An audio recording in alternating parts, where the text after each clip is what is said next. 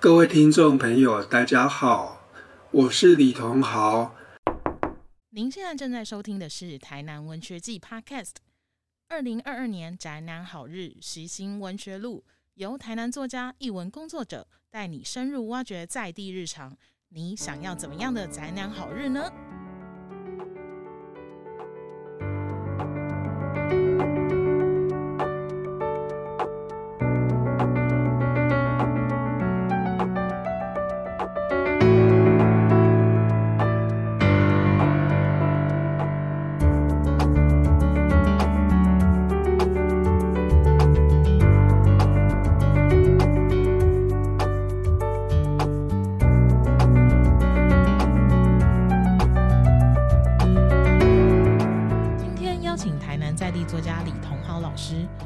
师经营老牌新闻台“对我说脏话”与同名脸书粉专。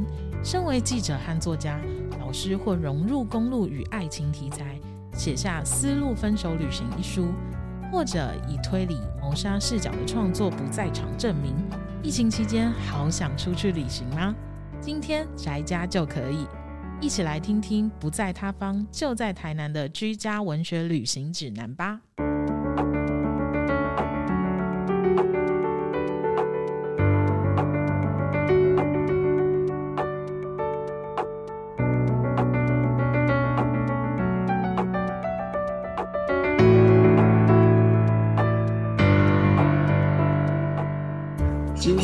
我要带领大家在居家隔离期间神游台南。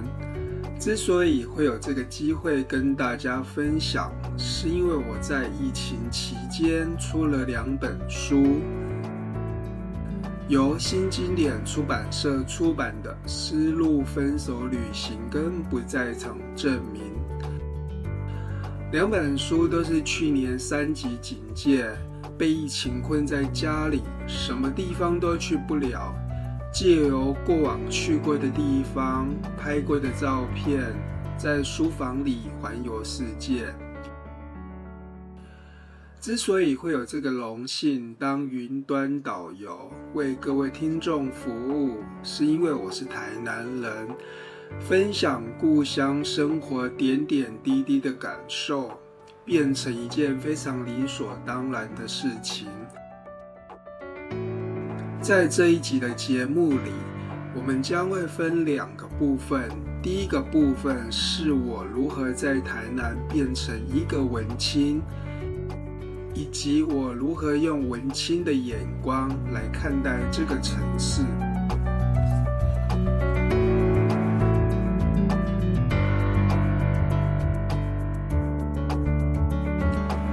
其实要讲这个题目还是有点心虚，因为台南如今流行什么好吃的好玩的，我其实都是看脸书或是网络上的部落客分享才知道。哦，原来有这家绿豆汤，有那个甜点店。我是一九七五年出生。八零年代跟九零年代初期，在台南度过我的童年跟青春期。那个时候的台南没有振兴街、蓝晒图、林百货跟美术馆，国华街一点也不夯。现在大排长龙的北藤柜，在那个时候几乎也都是门可罗雀。最热闹的地方大概是东地市跟小北夜市。整个海岸路因为地下街工程被开肠破肚，那个气氛有一点像《神隐少女》开场，千寻穿越隧道抵达整个异时空吧。整个城市停滞，好像整个大废墟。荒废到一只流浪狗可以安安稳稳地躺在大马路睡觉，也没有人来驱赶。在那些无人知晓的周间午后，安安静静的台南，仿佛一个闭眼就可以跌入那只狗深深的睡眠里。我在不在场证明里放了一篇文章，是写台南的，叫做《再见二丁目》。我在文章里描写过海岸路那种废墟之感。文章是这样写的：我小时候读小学的时候，那海岸路仅是宽三米的窄巷，是金鱼街、青草巷。也卖古钱币跟旧邮票。那时候，我和我弟总要骑着单车过来买八骏土或送人白纸图的邮票。后来，城市规划在此挖地下街，耆老们始建，说会坏了风水，万万不可。而当局者一意孤行，将老街开肠破肚。说来邪门，马路挖了，中山路、海岸路商圈果真元气大伤。萨卡利巴大火，王子、王后戏院等沦落成牛肉厂戏院。少女时代的王彩华亦在此登台。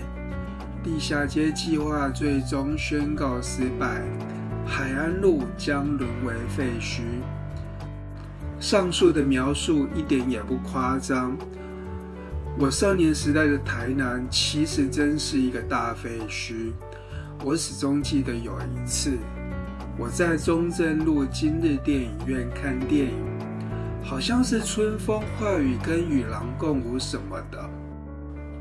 电影散场，我走在骑楼上，前面一辆摩托车停下。见两名年纪跟自己相仿的青少年跳下车，把骑楼上卖盗版 CD 小饰品的商家一摊一摊的掀桌，然后再跳上车呼啸而去。我那个时候联考失利，没有本事考上台南一中、二中，只能去念联考倒数一二志愿的私立学校。我不是世俗价值观认可的好孩子，但我也没有勇气活得像那些青少年翻桌挑衅。那个时候找不到自己的自我认同，自我存在的价值很低，整个人活得很卑微，感觉在这个城市毫无容身之处，只能逛逛旧书店，去全美看二轮电影。我的书架上现在还有一本本志文新潮文库红范尔雅丛书，这些书的蝴蝶页都盖着一枚蓝色的橡皮章，上面印着这样一句话：体育馆边金万字书店，台南市忠义路二段六号。那些书有三毛，有克里斯蒂阿加莎，艺书。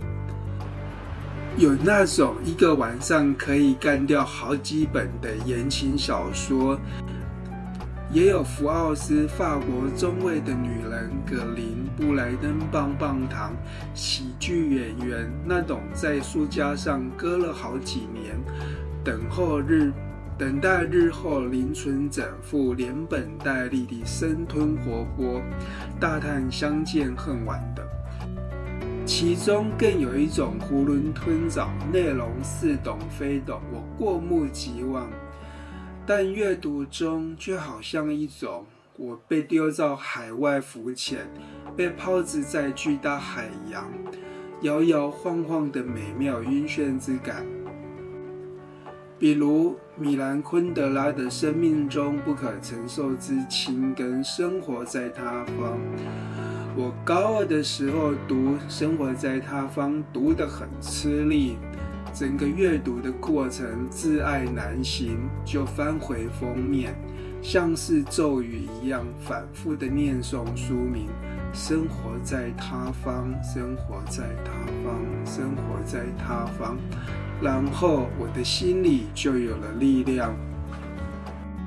除了忠义路的金万字，北门路也是很好的去处。严格来讲，当年北门路并不叫北门路，而是叫博爱路。那是跟台北重庆南路齐名书店一条街。我喜欢去方虾书店买原金版的金庸武侠小说。前几年，日本时尚杂志《Pop Eyes》做了台南专题，封面就是两个型男在北门路逛街。我会躲到小说里，暂时忘掉现实的烦恼。同样的，看电影也有异曲同工之妙。整个青春期，我几乎每个礼拜都在看电影，去国花、中国城、东地市看周润发的黑帮电影，也会去看二轮电影。我记得全美戏院每年夏天都会播放一部经典电影加一部迪士尼动画，像是《乱世佳人》加《幻想曲》，《屋上提醒所》加《美人鱼》加《睡美人》。我下午躲进电影院，明明进场前还是光天化日，但看完电影走出电影院，却已经是满天星斗、万家灯火。像是做了一场梦。我这样说好了，看电影是整个惨绿高中岁月的避难所，因为在当时，我真的真的恨透了这个小镇。河尾虾仁饭、龙盛米糕、富盛号、金德春卷这些小吃，当时其实都还有。但我自己更喜欢的是远东百货对面的哈蒂汉堡，东地市的温蒂汉堡，或者是中正路的相思麦，还有火车站前的德州炸鸡。那种心情好像田纳西·威廉斯剧本的美国小镇青年，恨死了死气沉沉的小镇生活。恨不得搭上一辆开往什么地方都好的火车。后来我考上北部的学校，如愿的在他方展开生活，那种感觉很好，甚至比自己预期的还要好。我深信不疑自己是喜欢他方的生活，念完大学、当兵、读书都在那个城市。我已经很习惯台北人的作息，习惯了台北人的天气，以及捷运搭电梯要靠右边。我知道哪里有好吃的咸酥鸡跟炸猪排饭。我想我是喜欢台北的吧。可是有一天我读到了一篇散文，文章里有一个男生讲他放假去台南东地市玩的往事。他说他在那边吃过无比美味的脆皮甜筒冰淇淋，说他买了方顺吉的专辑，说他在顶楼的乐园搭了海盗船。不知为何，那文章、那句子、那情感，仿佛透过琥珀色酒意望过去一般，有一种温暖的光泽。那篇文章叫做《东地市的孩子》。作者是杨富敏，后来他变成了花甲男孩。关于他的一切，大家都很清楚了。爱故乡，爱土地，这等被政客挂在嘴巴上的陈腔滥调，从杨富敏嘴巴里讲出来，就像孙燕姿唱《天黑黑》一样，又老套又新鲜，迷人的不得了。我读完了那散文，心里有一种酸楚跟羡慕，心想，同样是台南子弟，但我的废墟小镇居然被杨富明过得这样有声有色，那简直是新天堂乐园啊！可是想一想，这个小镇可以把杨富明这样的小孩养得很好。可是他也没有这样，他也没有亏待我这种高拐又别扭的青少年啊。无论人格再扭曲，这个城市还是有一个小书店、二轮电影院，让人安身立命。事后想一想，你虽然能完美披着台北人的外衣。可是骨子里好像有些事情已经被台南根深蒂固地改变了，例如你的拍脆道。我这样说好了，好像报纸看到有人写什么，譬如见报刊载台南肉圆锅烧意面哪一家好吃，百分之两百一定会有人看到文章哼了一声说：“嗯，那都是观光客吃的，我们都是吃哪一家哪一家，超级难取悦，超级排隧道。”又例如说，台南人很懒，明明红太阳距离自家门口不过是五十公尺的距离，门口摔一跤就会滚到饮料店门口了。可是口渴了，还是坚持要骑摩托车去买海泥跟绿茶。台南人懒得走路，也懒得做生意。有些巷子里的铺子。记者递上名片说要报道，他会说：“不要再添乱了，我人手不过了。”初二十六逢年过节不开，说累了要休息。他们开店都是开身体健康了。我自己想一想，自己做人做事，好像也这样懒洋洋的傲娇跟拍隧道。如果你要我为你导览一下这个城市，那我会建议你，除了旅游手册上推荐的那些芒果汤，除了旅游手册上推荐的那些牛肉汤、芒果冰，你也可以去逛一逛旧书店，或者去看场二轮电影，感受那傲娇跟慵懒。我高中历史课做过一个郑成功府城遗迹踏查。我记得那个路线是至今变成一片余温的鹿耳门登陆纪念碑，附近有护身正统的鹿耳门圣母庙跟天后宫，都去逛一下吧。然后你可以骑台江大道，就是想见你李子维跟黄宇轩奔驰的那条马路，到安平乐泽蓝城的砖墙。中西区赤坎楼、五妃庙、开基永华宫、永康周载伟郑成功墓的遗址。上述这个行程是正坐的版本。如果那几天犯懒，应该就是睡到自然醒。国华街随便吃点什么，下午两三点去体育公园旁的水都游泳。然后去青中街喝绿豆汤，或者晃到市区去小华洲吃沙茶炉当下午茶。不饿的话就回家睡午觉。下夜晚风，短裤拖鞋，海岸路豆花之家财中那间，庙口吃松仔饺烧烤，或海岸路吃眉心，把整个旅途走成一走。淡薄的翠红梅。当然，拍隧道的台南人一定不会认同这个清单，他们一定会说：“嗯，那些 A、B、C、D、E 都是观光客去的，我们可是去那些甲、乙、丙、丁了。”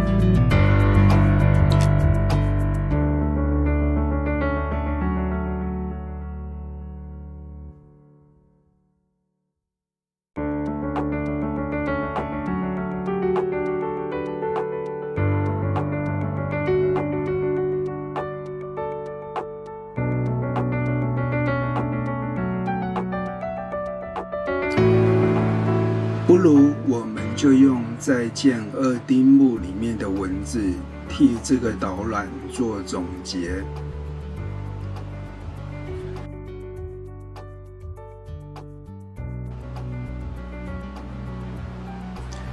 星期天下午，男人独坐客厅，不开灯的房间，阴影吃掉他半张脸，看不出是睡是醒。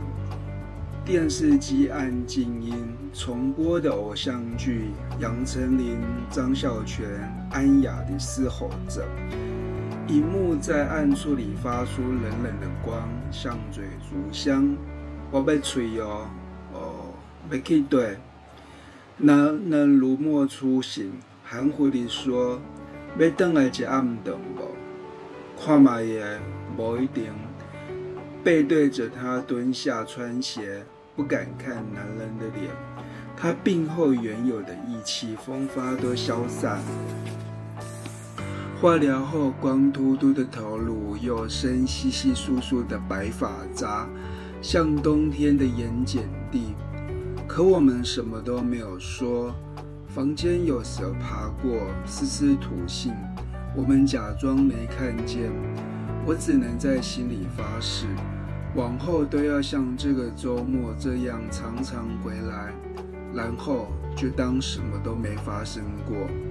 唰地拉开铁卷门，阳光倾盆而下，日头刺眼，刺中却不笨重。骑着车满街乱闯，风呼呼地吹在脸上，也钻进篮球裤裆里。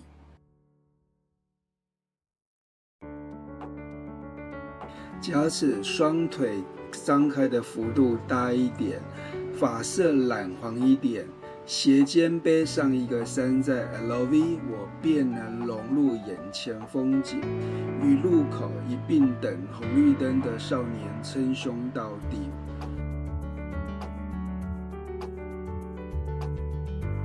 机车骑过海岸路，马路两旁是露天咖啡馆。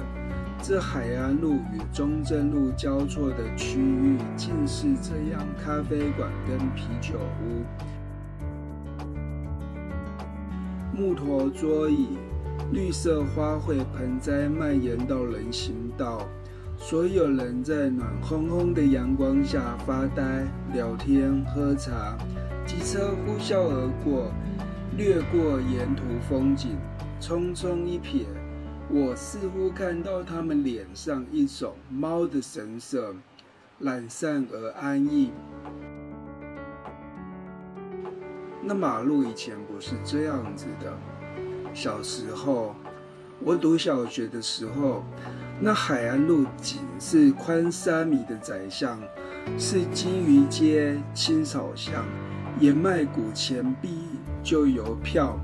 那时候自己总要骑着单车过来买八骏图或送人白纸图的邮票。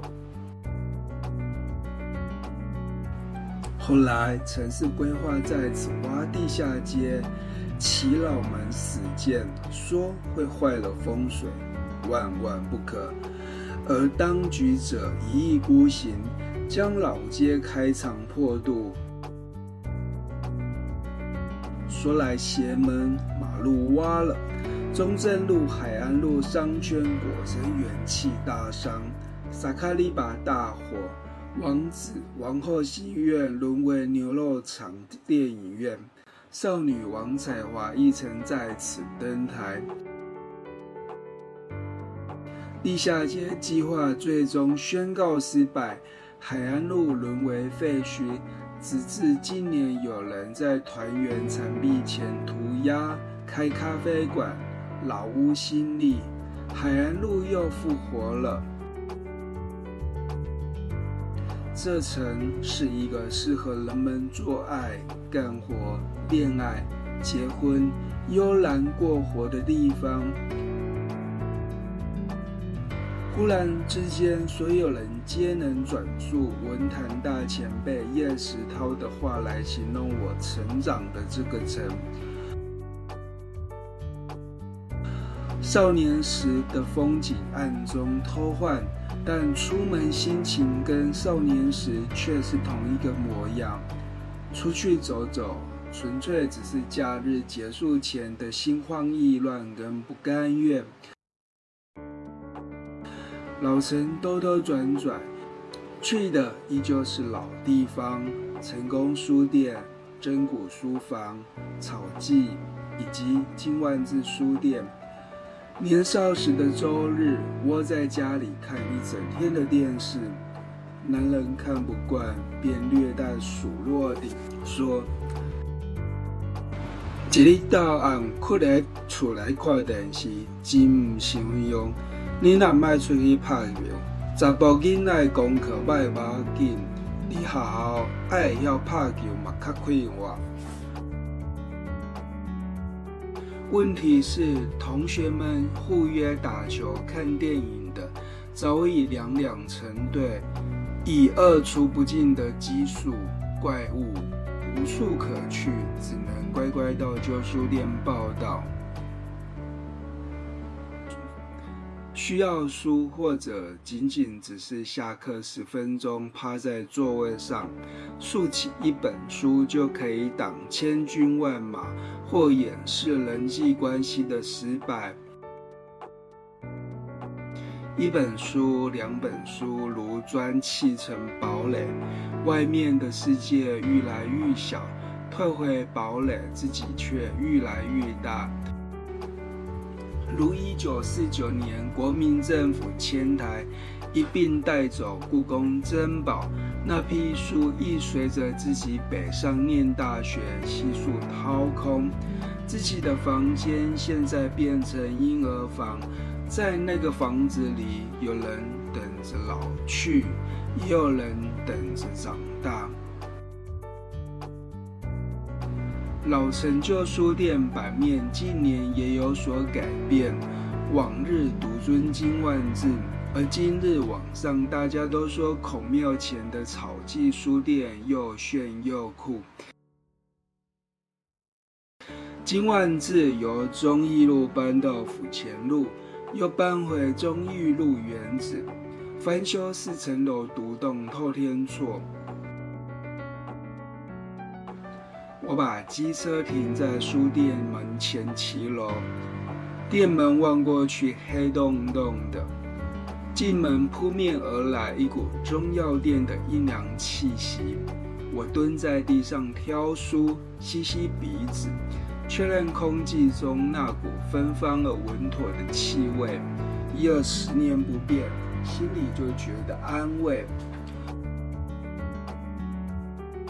我挑了石井谦的《夫人王氏之死》，帕慕克的《我的名字叫做红》去结账。大概也只有这家店的老板娘会在算钱的时候跟客人说：“拍摄啦，这批才较新，所以卖五折，较贵。”临走前，一名少年走进来，瘦小而苍白，像过去的自己。狭小如火车过道的动线中，我和我的青春期擦肩而过。走出傍晚，走出书店已经是傍晚。暮色中，我朝中正路方向骑过去。书店骑五百公尺即土地银行。那种我无法判断风格的古典洋式建筑，立面刻着日本福神石雕和美洲狮。银行外墙有看板解释，此一和风洋式建筑叫做日本趣味加金狮子。这个旗日叫做劝业银行台南分支店。老城第一家电梯百货林百货隔街相对，日治时期，此区是莫广丁二丁目，乃老城第一富贵风流之地。老城也银座银座的叫它，然而那都是过去的事了。银行廊屋往年有燕子南来结巢，在十字路口等红绿灯时，我抬头张望，想看看燕子是否还安在。此时，父亲电话打进来，问是否回家吃饭。歪头耸肩，夹着手机搭腔，瞥见廊柱间似有蝙蝠飞翔，我俩眯了到处。我一边对着电话说，一边熄火下车往回廊走去。暮色泛黄如旧书，蝙蝠正是滑翔着。待蝙蝠飞完时，我就回家了。